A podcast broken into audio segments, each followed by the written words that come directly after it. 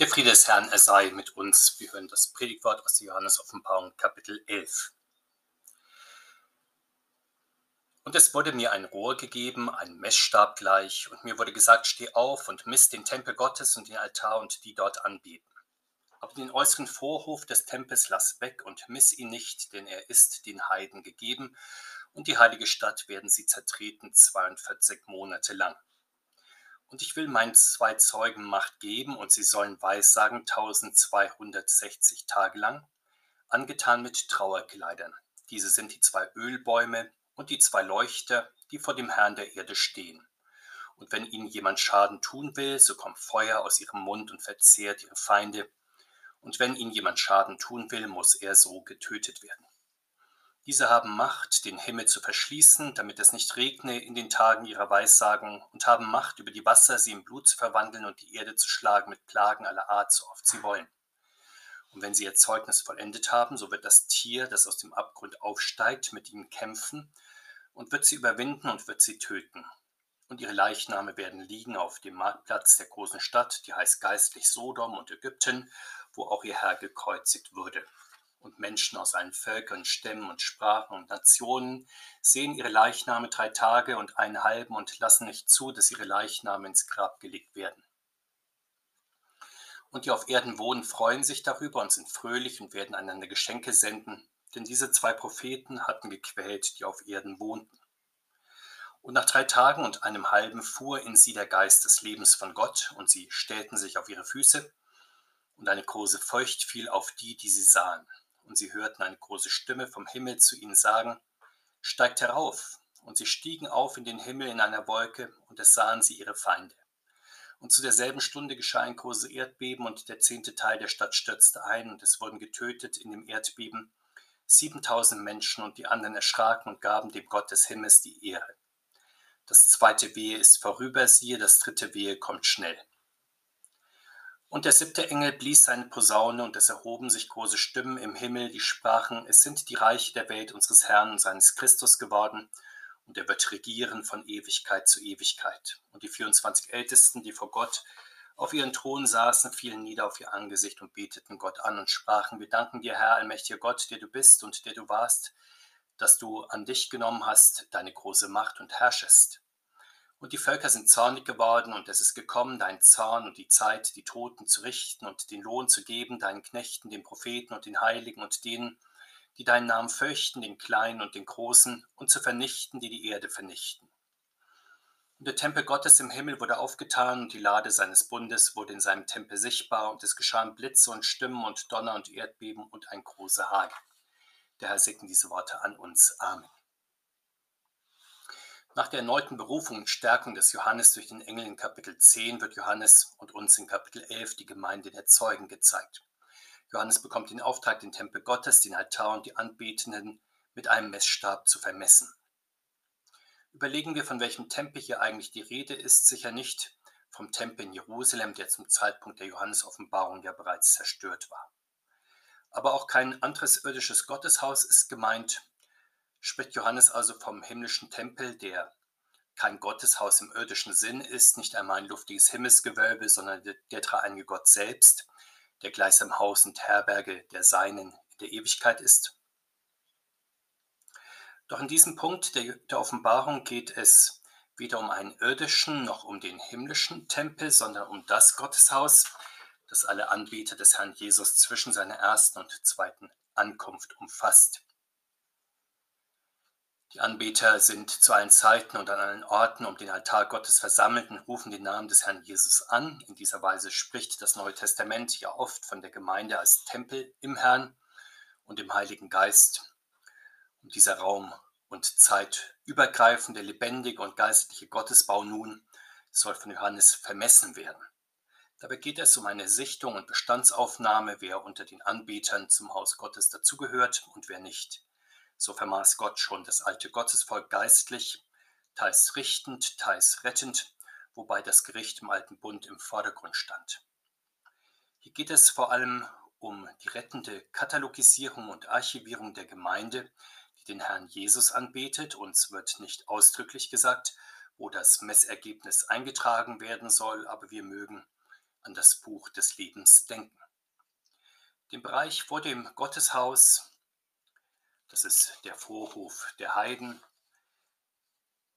diesen Bereich soll Johannes nicht vermessen. Die Mühe kann unterbleiben, da hier keine Anbeter im Geist und in der Wahrheit zu finden sind, sondern die Heiden. Johannes braucht sie gar nicht erst zu erfassen und zu katalogisieren, da sie nicht für das Buch des Lebens bestimmt sind. Wir fahren daraus, dass es also zwischen Glaubenden und Nichtglaubenden, zwischen Fisch und Fleisch, nicht noch eine dritte Kategorie gibt. Diese Meinung tauchte immer wieder in der Kirche die Zeiten hindurch auf, etwa in der Gestalt, dass doch alle Menschen, ganz gleich welcher Religion, einen Funken göttlicher Wahrheit besitzen und mindestens in einem weiteren Sinn zur Kirche dazugehören. Auch für das alte Gottesvolk, das nicht an Jesus Christus glaubte, wurde das immer wieder behauptet. Man wollte dem alten Israel ein Gewohnheitsrecht im weiteren Umkreis der Kirche einräumen, so auch den alten nichtchristlichen Religionen und Kulten, ja sogar den Atheisten, sofern sie wenigstens an einem Leben gemäß gewisser moralischer Standards festhielten. Vor einigen Jahrzehnten wurde häufiger die Theorie vertreten, dass es sogar so etwas wie anonyme Christen gäbe, darunter verstand man Menschen, die sich selbst als Nichtchristen bezeichneten, denen man aber versuchte nachzuweisen, dass sie doch recht besehen eigentlich Christen seien oder doch sein wollten. Doch diese Meinung vom Heil außerhalb der Kirche und einer Gerechtigkeit ohne den Glauben an Jesus Christus ist im Neuen Testament fremd. Johannes macht deutlich, dass die Menschen außerhalb der Kirche nicht vermessen und im Gotteshaus aufbewahrt werden zum ewigen Leben.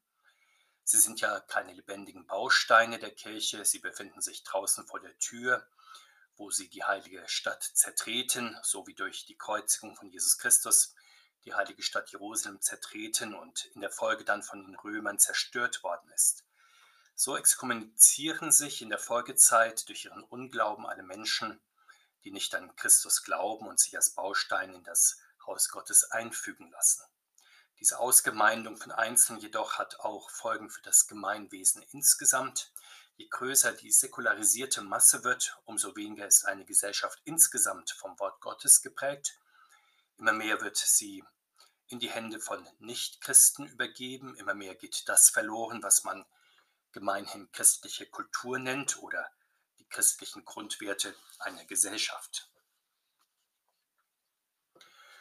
Johannes gibt genauere Auskunft, wie lange dieser Zustand der Säkularisierung außerhalb der Kirche dauert. Er spricht hier von 42 Monaten, andernorts von 3,5 Jahren oder 1260 Tagen.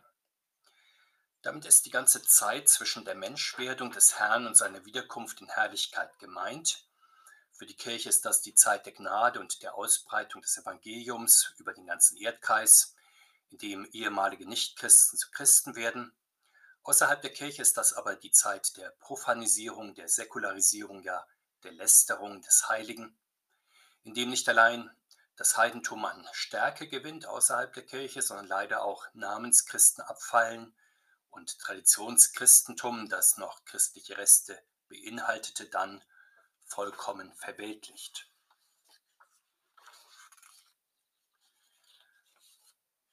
Nun wird uns die christliche Gemeinde bis zum Kommen des Herrn gezeigt. Es ist die Gemeinde aus Juden und Heiden, personifiziert in zwei Zeugen. Wir kennen diese Personifizierung der ganzen Gemeinde Gottes in zwei Zeugengestalten.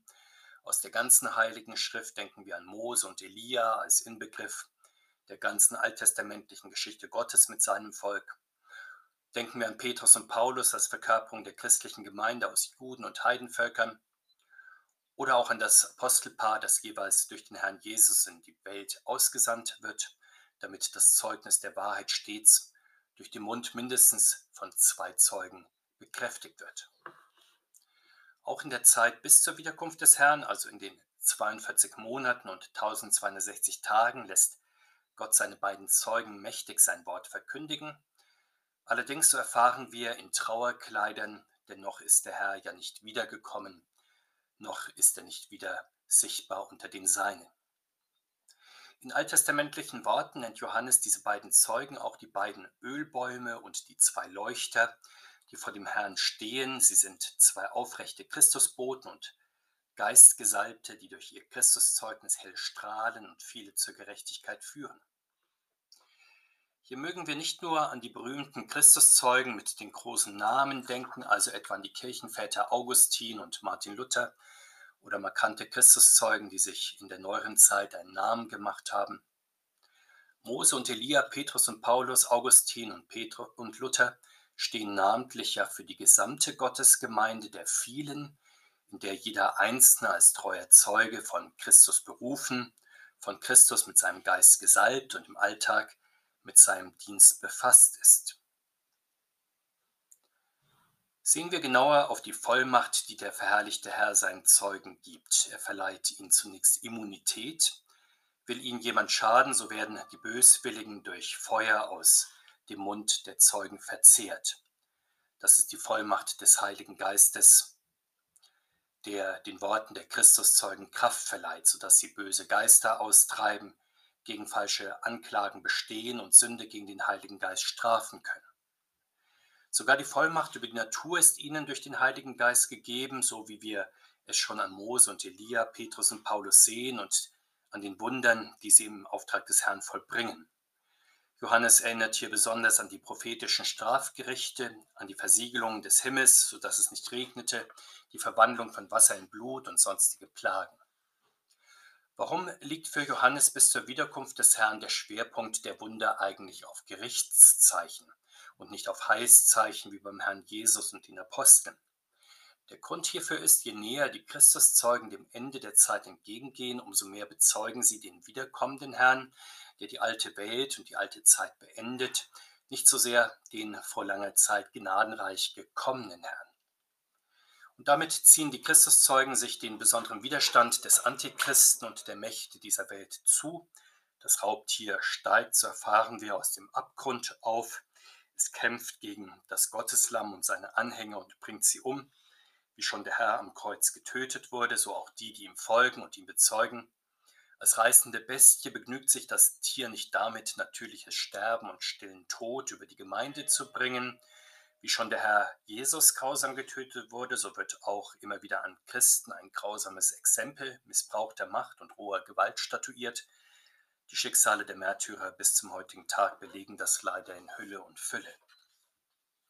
Johannes beschreibt diesen Sachverhalt so, dass die Leichname der Christuszeugen, so wie ihr gekreuzigter Herr, öffentlich auf den Marktplätzen der Weltstädte liegen, wurde der Herr immerhin noch am gleichen Tag seines Todes begraben, so werden seine Leiden vervollständigt im Nichtbegrabenwerden mancher Märtyrer. Geistlich tragen die Weltstädte, ganz gleich, wo sie im Einzelnen liegen und wie sie im Einzelnen heißen, die Namen Sodom und Ägypten, denn wie diese ersten städtischen Hochkulturen teilen sie deren moralische Verdorbenheiten und deren unterdrückerischen Machtwillen. Johannes beschreibt den kompletten moralischen Verfall der zivilisierten Welt in dem sprechenden Detail, dass die Leichen der Christuszeugen öffentlich zur Schau gestellt und nicht begraben werden.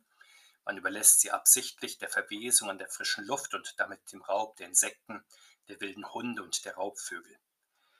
Weder Humanität und Kultur, hygienische und ästhetische Rücksichten hindern länger eine barbarisch gewordene Welt. Hier wird uns das Paradox gezeigt, das schon oft mit Erschrecken beschrieben worden ist, dass besonders Hochkulturen zu besonders bestialischen Grausamkeiten und besinnungslosen Bluthäuschen fähig sind. Aber es gibt noch eine Steigerung unter der Vorherrschaft des Tieres ist die Welt so verroht, dass sie sich über den Tod und die absolute Erniedrigung der Christuszeugen sogar freut, ja darüber Verbrüderungsmale feiert. Das sind sozusagen die antichristlichen Opfer, die antichristlichen Gottesdienste und Male, die die Welt ohne Gott verbinden. Die Welt ohne Gott kommt überein in ihrer Opposition zur Kirche, also nicht unbedingt in ihrem Antisemitismus, in dem die kultivierte westliche Welt manchmal den größten Feind der Humanität identifiziert. Nein, die Welt tobt ihre Leidenschaften vor allem am Missbrauch der Christuszeugen aus. So sehen wir es an den mächtigen Verfolgungswellen, die immer wieder über die Christenheit hinweggehen bis zum heutigen Tag. Woher aber der Hass der Welt auf die Christenheit? Sie rächt sich für das, was sie als Hass der Christen auf die humane Welt empfindet, also für die Tatsache, dass das Reich des Herrn und der Christen nicht von dieser Welt ist, dass die Christen nicht in der Welt aufgehen und sich bereitwillig in das wüste Treiben der Welt mit ihren vielerlei Leidenschaften und Begierden stürzen, dass sie also nicht Mitgenossen der Weltkinder werden wollen, sondern Brüder und Schwestern in Christus. Das tut ihnen von Herzen weh, das ist ihnen eine Qual, ein Stachel im Fleisch und immer wieder entledigt sich die Welt in heftigen Gewaltausbrüchen, in kleineren oder größeren Tumulten und Pogromen dieses Stachels und liegt sich angesichts ihres Sieges über Glauben und Kirche immer wieder auch fröhlich feiernd in den Armen. Denken wir hier etwa an die gewaltsame Zerstörung von Kirchengut in der Zeit der Reformation oder der Französischen Revolution, aber auch wie in den modernen westlichen Gesellschaften immer wieder Säkularisierungen als großer Fortschritt und Menschheitsbefreiung gefeiert werden. Denken wir aber auch daran, wie der Einzug von weltlicher Ideologie in die Kirche hinein von säkularen Medien immer wieder befördert und auch stürmisch gefeiert wird. Nach menschlichem Ermessen müssten die christlichen Zeugen vollständig der Macht des Tieres erliegen, doch nun hören wir weiter von der Auferstehungskraft Gottes. So wie der Herr Jesus nach drei Tagen auferweckt wurde, so lässt er in seine Zeugen nach dreieinhalb Tagen seinen Lebensgeist einströmen. Hier ist nicht nur die Rettung der Seele durch den Tod gemeint, hindurch gemeint, sondern eine vorzeitige Auferstehung, wie sie in Einzelfällen im Lauf der Heilsgeschichte durch die Auferstehungskraft des Herrn Jesus immer wieder geschah. Denken wir an Lazarus oder Tabitha oder andere mehr. Es findet sogar eine vorzeitige Himmelfahrt dieser Zeugen statt, wie wir sie etwa von Elia oder in Ansätzen auch etwa von Stephanus erfahren. So sorgt der Herr nach mancher Entwürdigung seiner Zeugen immer wieder auch für die sichtbare Verherrlichung der Sein und das durchaus in der Weltgeschichte und noch vor dem Weltende. Mehr noch wie schon beim Tod des Herrn die Erde bebte, so auch beim Tod seiner Zeugen. Das Erdbeben wird aber nicht nur für großes Erschrecken unter den Menschen und Völkern sorgen, die Erschütterung wird den zehnten Teil der sodomitischen Städte zerstören und 7000 Menschen töten. Zur Zeit des Mose erschlug Gott in der zehnten Plage die Erstgeburt Ägyptens, deshalb weihten die Israeliten den zehnten Teil von Mensch, Tier und Besitz Gott. Unter den Völkern, die Gott diesen Zehnten verweigern, fordert er ihn sich, so wie er es schon in Ägypten getan hat. Das, was wir bislang in Kapitel 10 und Kapitel 11 der Johannes-Offenbarung betrachtet haben, war ein längerer Einschub in der großen Reihe der Posaunengerichte. Nachdem ein Engel nun die siebte Posaune bläst, sind große Stimmen im Himmel zu hören. Sie verkündigen, dass die Reiche der Welt sich mehr und mehr dem Herrn Jesus unterwerfen, der über sie ewiglich regiert. So wird im Himmel das schrittweise Kommen des Reiches Gottes und der sichtbaren Königsherrschaft des Herrn geschaut. Diese waren schon bei den Propheten angekündigt worden. Sie begannen in der Menschwerdung des Herrn Jesus und im Anbruch des Gottesreiches. Sie werden von der Gemeinde im Vater Unser auch immer und immer wieder erbeten, dein Reich komme. Und im Himmel wird das Reich Gottes dann immer wieder als gekommen, verkündigt und auch gepriesen, überall dort, wo der Herr Jesus seine Herrschaft in Völkern und Landstrichen sichtbar eingepflanzt und aufgerichtet hat und erhörbar und erkennbar von den Menschen verherrlicht wird. Der auferstandene und in den Himmel gefahrene Herr begnügt sich also nicht damit, von seinem himmlischen Thron aus die Welt unsichtbar zu regieren, sondern er will in seiner Weltregierung auch von den Menschen anerkannt und verehrt sein, durch sein Wort und durch innerweltliche Gerichte fordert er diese Verehrung auch ein und er setzt sie im Lauf der Zeit durch. Er bricht nach und nach den Widerstand der Welt und ihrer Mächtigen, die schalten und walten wollen, als gäbe es Gott nicht, die ihn entweder bekämpfen oder ignorieren oder ihn abspeisen möchten mit einem Reservat betreuter Gottesverehrung Seine Allmacht verlangt, dass sich ihm nach und nach alle Knie beugen und bekennen, dass er der Herr ist, weniger geht nicht. Wir sehen, wie die Welt, die Gott nicht die gebührende Ehre geben möchte, sich selbst an seine Stelle setzt und in Selbstüberschätzung, Verehrung menschengemachter Götter, in Kriegen, in Zerstörung der Welt und der natürlichen Grundlagen, in gesellschaftlichen Spannungen, Krankheiten versinkt christliche Gemeinde dagegen hält am Gottesdienst und der Verehrung des dreieinigen Gottes fest und sie folgt damit dem Beispiel der himmlischen Gottesdienstgemeinde. Die 24 Ältesten fallen auf ihr Angesicht und loben und danken Gott, dass er seine große Macht an sich genommen hat und herrscht. Aber wird der Herr schließlich alle Völker der Erde zum Glauben und zur Anbetung bekehren? Wird sich der Knoten der Menschheitsgeschichte am Ende in Wohlgefallen auflösen und in einer gleichsam naturgesetzlichen Verchristlichung der Welt enden?